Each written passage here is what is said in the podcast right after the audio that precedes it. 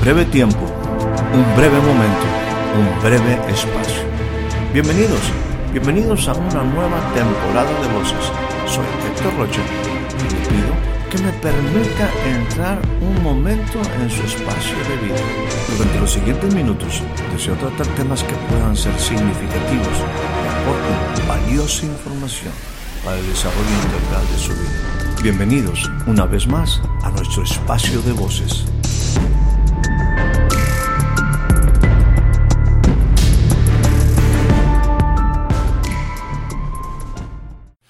Recibo usted la más cordial bienvenida a este nuevo breve espacio en el cual esperamos aportarle siempre algunas cosas interesantes eh, que le ayuden en su vida, en su vida cotidiana.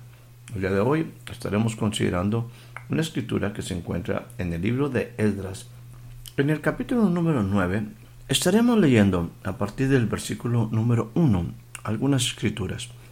Dice de esta manera, acabadas estas cosas, los príncipes vinieron a mí, diciendo, el pueblo de Israel y los sacerdotes, los levitas, no se han separado de los pueblos de las tierras, y empieza a dar una serie de nombres de los diferentes pueblos que estaban por ahí. Y dice en el versículo, eh, al final de ese versículo dice de esta manera, y hacen ellos conforme a sus abominaciones. Los jefes de las tribus, los eh, jefes de las casas paternas, estaban llegando a hacerle o a comentarle algo que a ellos les parecía importante a un hombre como Esdras. Eh, Esdras, al igual que Nehemías, en cualquiera de los dos libros que usted, eh, cuando tenga la oportunidad de leerlos, reflejan una personalidad muy fuerte, aunque son hombres diferentes en sus funciones. Uno de ellos, Nehemías, que pudiéramos decir que es un hombre normal, un hombre común. Por otra parte, en el caso de Esdras, un hombre que es un erudito, un sacerdote versado en las escrituras. Ahora, ambos están, vamos a ir movidos por un sentido del deber y con un anhelo ferviente de llevar a su gente, a, su pueblo, a una profunda e importante y muy necesaria restauración espiritual y material. Así que Edras definitivamente es un hombre celoso, custodio de la ley, es un gran reformador, vamos a decir, en el sentido religioso del pueblo judío.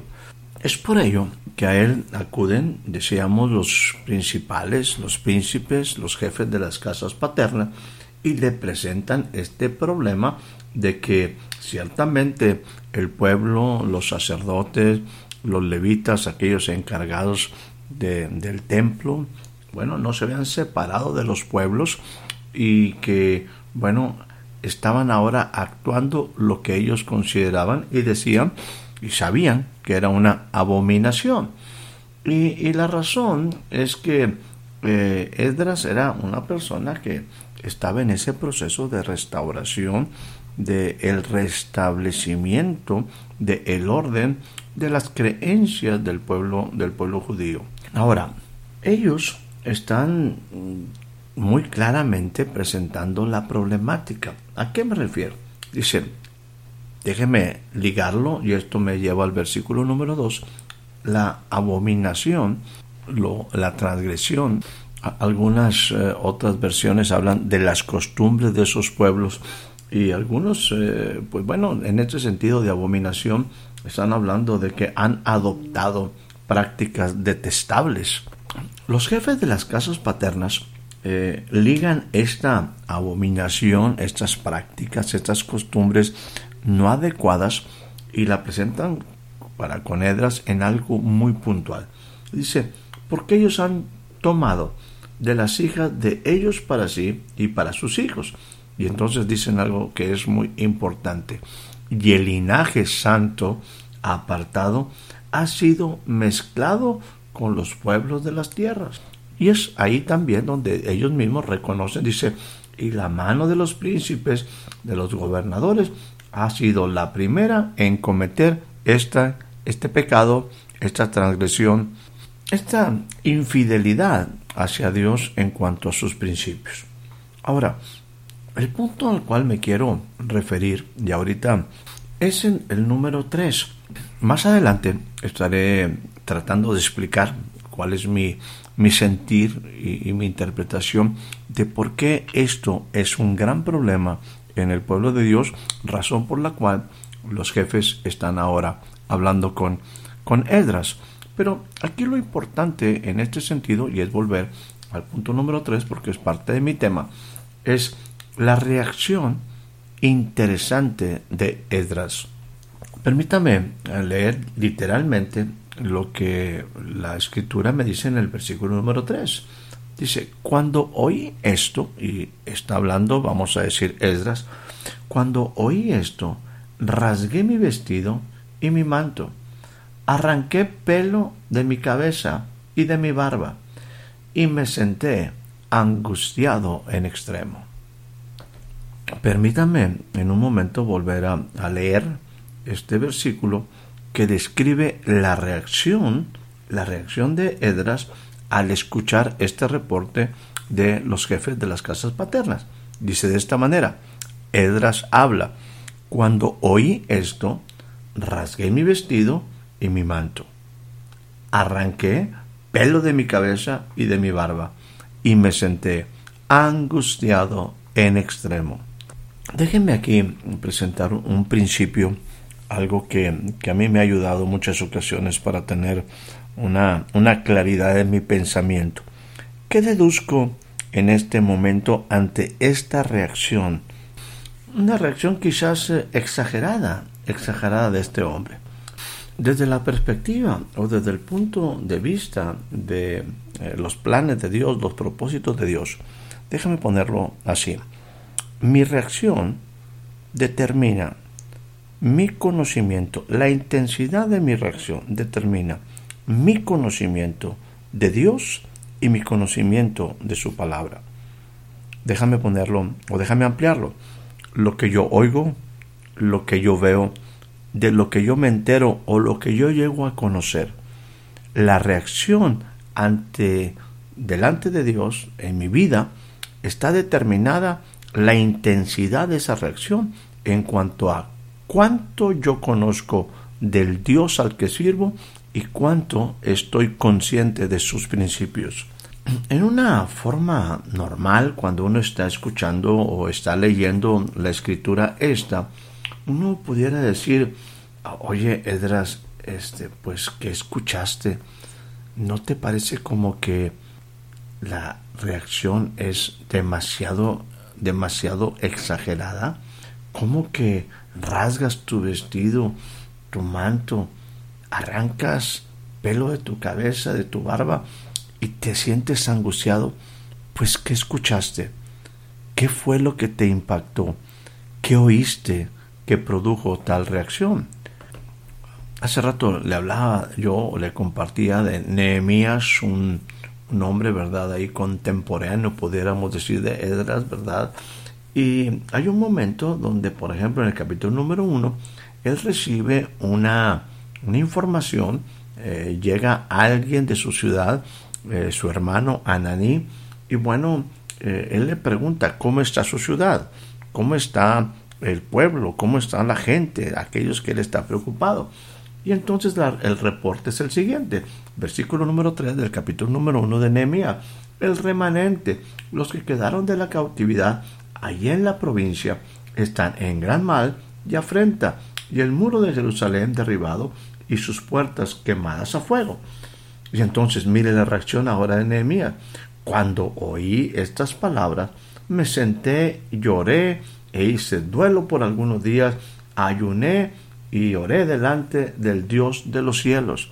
Otra vez, por un motivo diferente, pero estamos escuchando una reacción, insisto, por demás intensas, en algunos casos para ti y para mí pudieran ser hasta exageradas.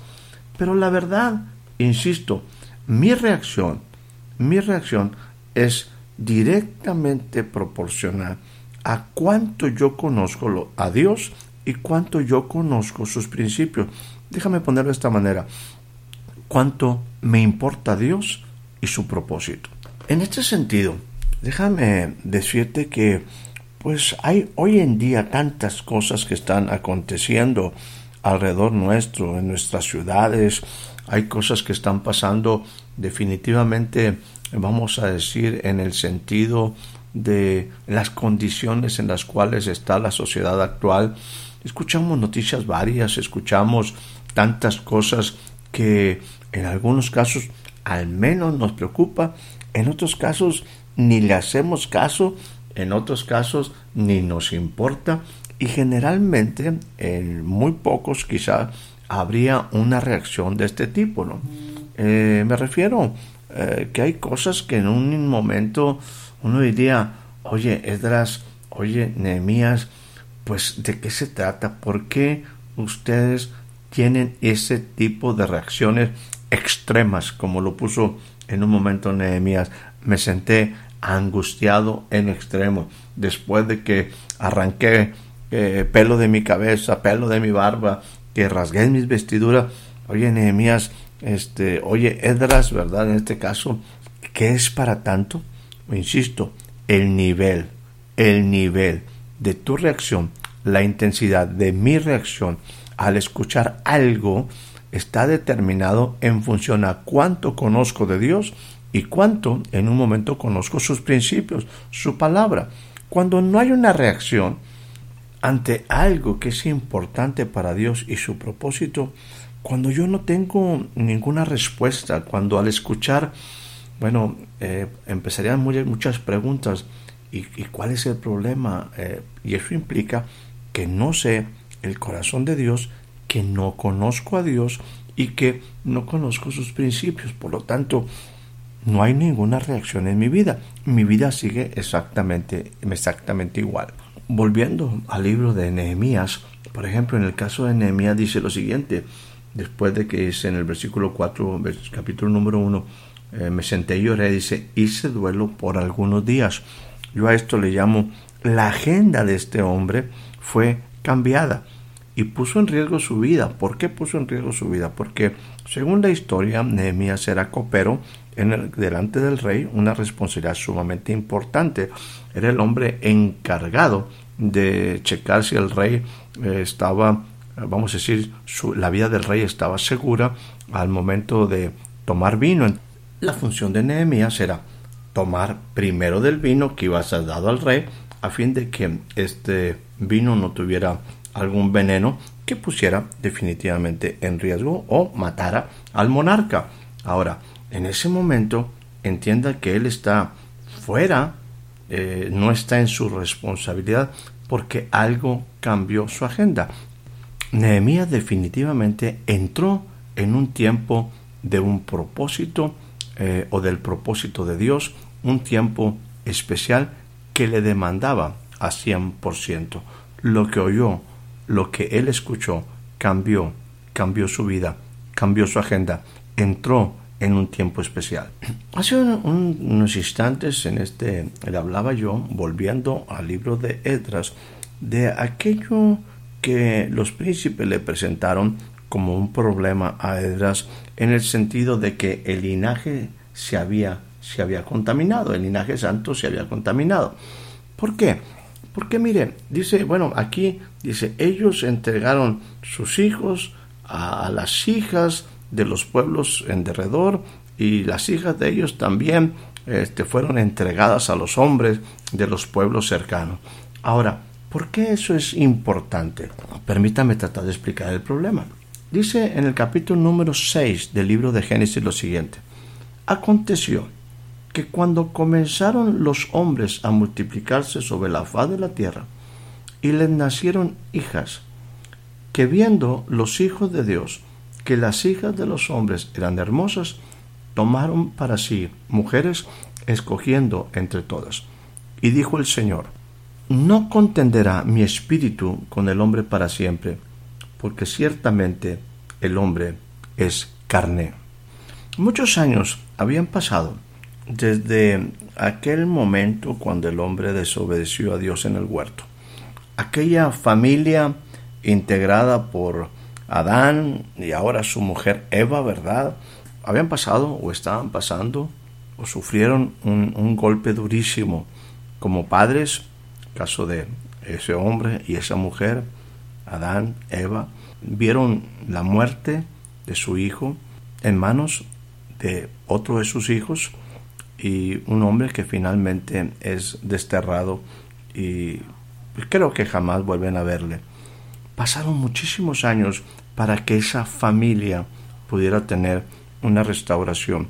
Es hasta el tiempo, según lo que me dice por ahí, en un momento, el capítulo número 4, versículo 25, dice, y conoció de nuevo Adán a su mujer, la cual dio a luz un hijo y llamó su nombre Set, porque Dios dijo, ella me ha sustituido otro en lugar de Abel, a quien mató Caín.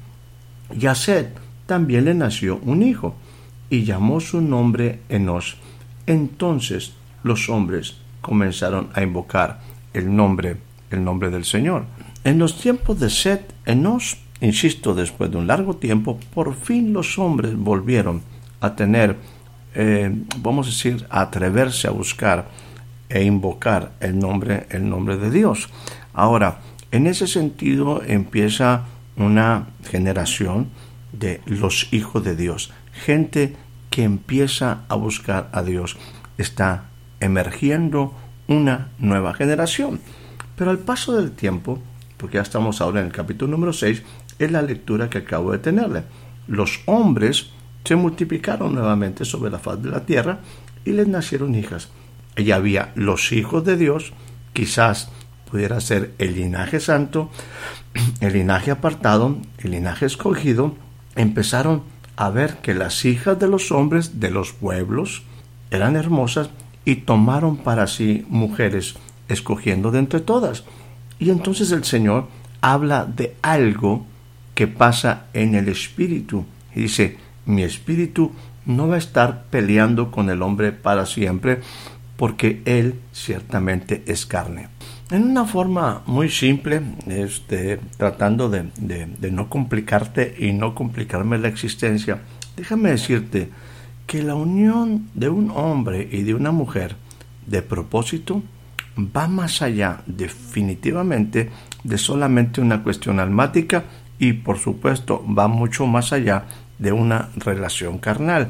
Este es un asunto del espíritu, por lo que la decisión de los hijos de Dios al tomar no en el adecuado contexto y sin consultar a Dios, empezar a decidir en cosas que comprometen el corazón, que comprometen el espíritu, hace que Dios en ese instante tome una decisión sumamente radical, sumamente también importante, diciendo, mi espíritu no va a estar peleando con el hombre, porque el hombre está tomando todas sus decisiones solamente en función a lo que vieron sus ojos, a que las hijas de los hombres eran hermosas, pero sin propósito, sin involucrar el espíritu y sin considerarme a mí en cuanto a su destino y en cuanto a la razón de su existencia. Por eso también aquí podemos meter el mismo concepto de que la reacción de Dios, que conoce perfectamente lo que Él quiere hacer,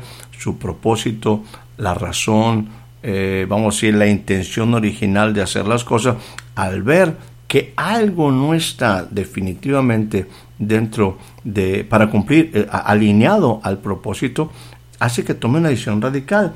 en ese momento, eh, vamos, la vida del hombre se ve reducida solamente a 120 años. Si usted lee, por ejemplo, en el capítulo número 5, verá que los hombres vivían 800, 700, 900 años, el más eh, viejillo por ahí, ¿verdad?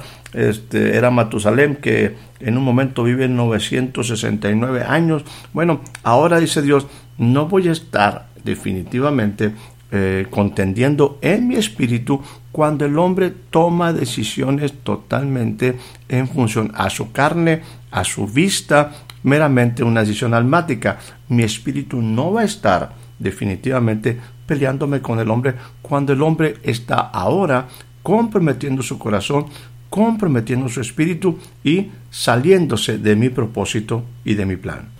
Volviendo al libro de Edras, eso es precisamente lo que Edras entendió. Eso es porque tuvo tal reacción, insisto, extrema, exagerada, porque él escuchó, el linaje, el linaje santo se ha contaminado, permítame decirlo de esta forma, una vez más. Y lo que es peor es que la gente entendida, los reyes, los príncipes, los sacerdotes, los levitas, déjeme decirle, tanto los reyes como los sacerdotes tenían, particularmente los reyes, tenían que escribir a mano la ley del Señor. O sea, ellos sabían lo que para Dios era una ofensa.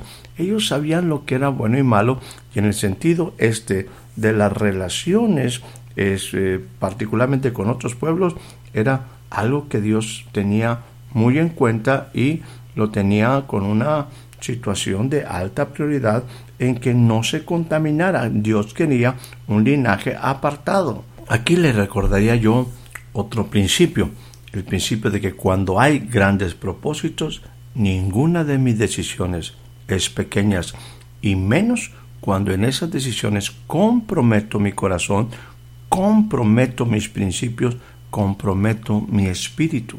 Ahora, esta situación dice, según lo que la palabra me sigue refiriendo en el versículo 4, ahora vuelvo a leer del capítulo 9 de Esdras, dice, y se me juntaron todas las gentes, todos aquellos que temían las palabras del Dios de Israel.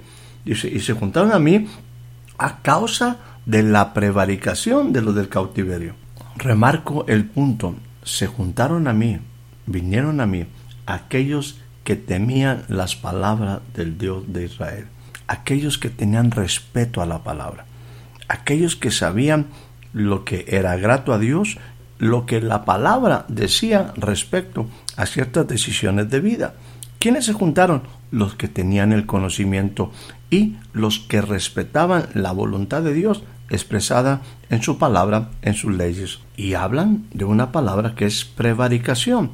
La prevaricación es simplemente un conocimiento, una responsabilidad que me fue enseñada, algo, una educación, que, una formación en la cual yo estoy bien consciente de que fui entrenado, preparado, enseñado para hacer una cosa bien y la hago, la hago incorrecta. No estamos hablando de que había ignorancia, estamos hablando de que conociendo la palabra, conociendo una responsabilidad, conociendo una función, conociendo las leyes, hago lo contrario. Eso es prevaricación. Y ahí está toda esa gente alrededor de Edras. Sin embargo, Edras todavía sigue angustiado y se prolonga hasta el sacrificio de la tarde. Y dice, y del sacrificio de la tarde me levanté de mi aflicción, y habiendo rasgado mi vestido y mi manto, me postré de rodilla y extendí mis manos, mis manos al Señor mi Dios, y dije, confuso y avergonzado estoy para levantar, oh Dios mío, mi rostro a ti, porque mis iniquidades, él dice, involucra, se involucra con el pueblo, porque nuestras se identifica con el pueblo, porque nuestras iniquidades se han multiplicado sobre nuestra cabeza y nuestros delitos han crecido hasta el cielo. Lo que estaba viviendo el pueblo de Israel no era una casualidad. Eh, con el tiempo ellos habían estado pasando por un deterioro absoluto hacia en, su relación con Dios, motivo por el cual el pueblo pues cayó en cautiverio, ¿no?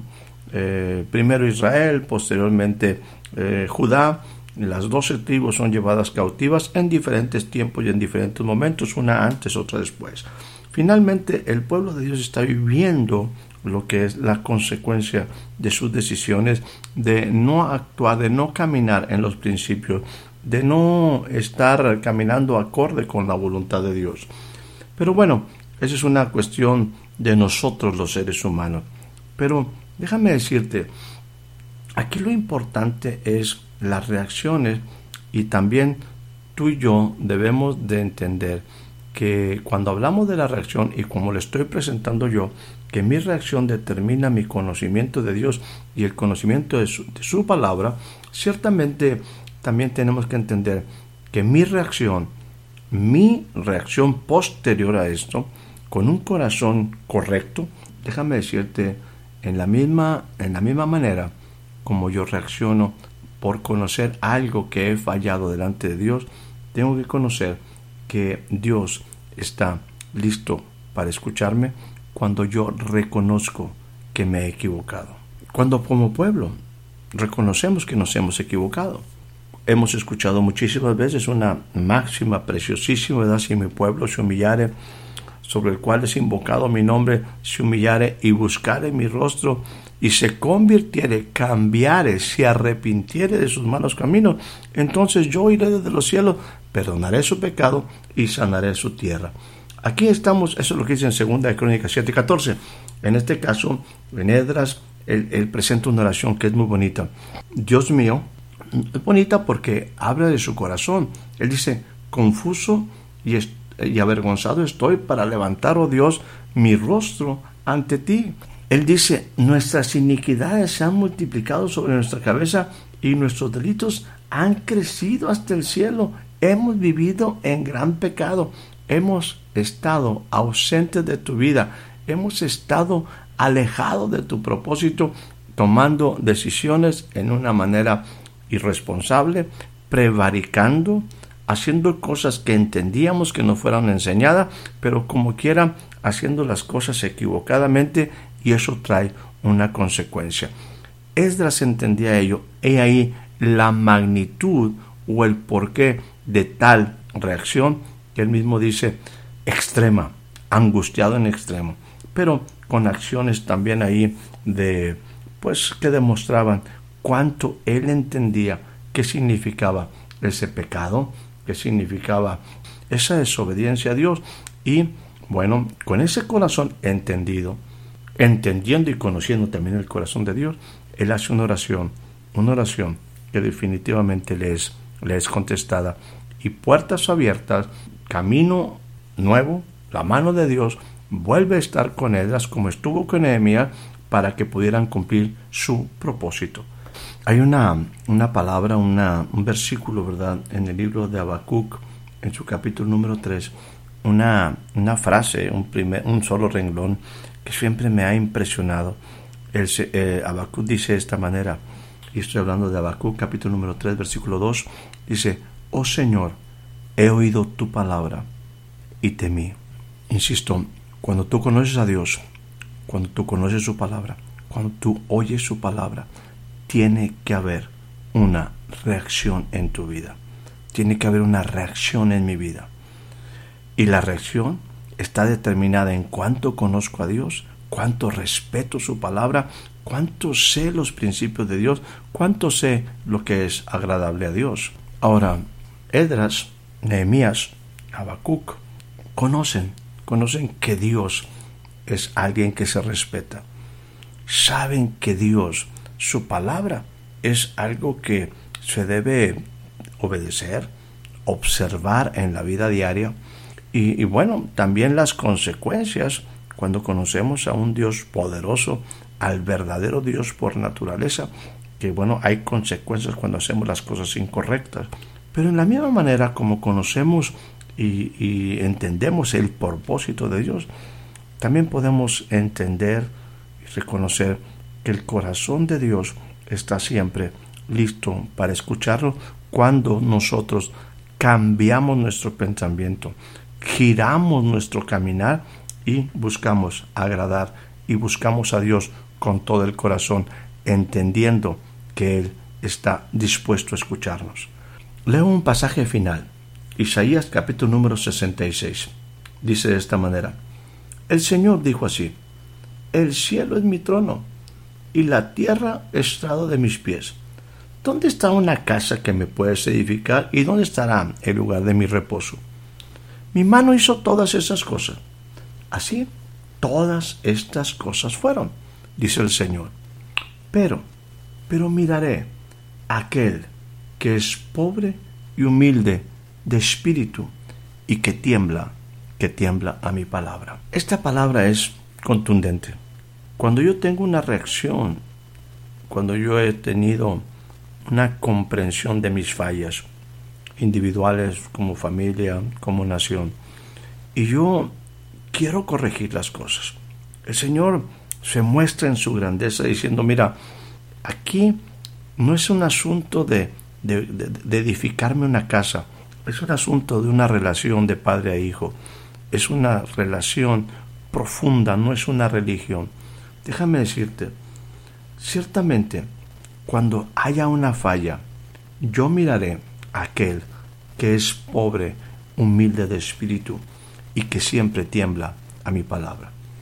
Cuando a mí me habla de pobreza y humildad, pobre y humilde, me habla de mi necesidad de vida, de, de, la necesidad de mi espíritu, de estar con el Dios que es espíritu y que es vida, y que respeto y que respeta su palabra.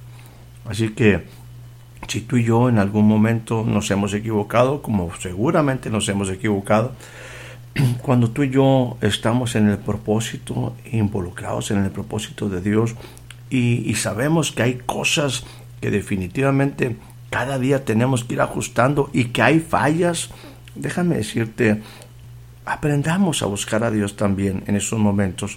Aprendamos a, ir en pos de Dios mostrando un espíritu humilde, sencillo, diciéndote Dios, me equivoqué, te necesito Dios y quiero definitivamente conocer, ser enseñado en tu palabra, respetar tu palabra y aprender a vivir conforme tu palabra. Créeme que esa es mi oportunidad, tu oportunidad de vida. El Señor siempre mirará a aquel que reconoce su falla y que con temor acepta vivir bajo los principios de Dios. No estoy hablando de miedo, estoy hablando de respeto a los principios de vida. Que tengas una excelente noche, una excelente tarde, un excelente día. Espero haya disfrutado de este breve espacio de voces.